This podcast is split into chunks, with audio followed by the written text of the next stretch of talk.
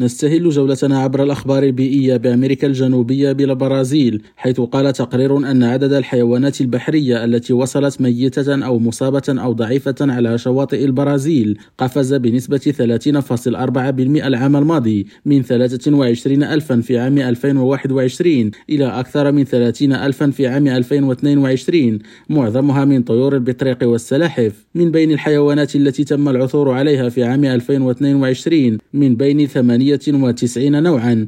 كانت الطيور البحرية هي العينات التي اجتاحت أكثر على الشواطئ بنسبة حوالي 56% من الحالات وفقا لمشروع مراقبة الشواطئ. وكان معظمهم من طيور البطريق وهو نوع شائع جدا في باتاغونيا والأرجنتين والشيلي والذي يهاجر إلى الساحل البرازيلي بين يونيو ونوفمبر من كل عام. خاصة خلال أشهر الصيف هربا من درجات الحرارة الباردة والبحث للفريسة. وإلى الإكوادور حيث قدمت البلاد للتو أول خطة وطنية للتكيف مع تغير المناخ وهي أداة أساسية عامة رئيسية. ستوفر أدوات لإدارة التكيف الجيد على المستويين الوطني والمحلي. ويؤكد دياغو كيتشبي مدير التكيف مع تغير المناخ أن تغير المناخ هو التحدي الأكبر الذي يواجهه المجتمع اليوم وهي ظاهرة تهدد تنمية الدول وأكثرها تضررا هي الاقتصادات الناشئة مثل الإكوادور. خالد التوبة Rim Radio Brasília.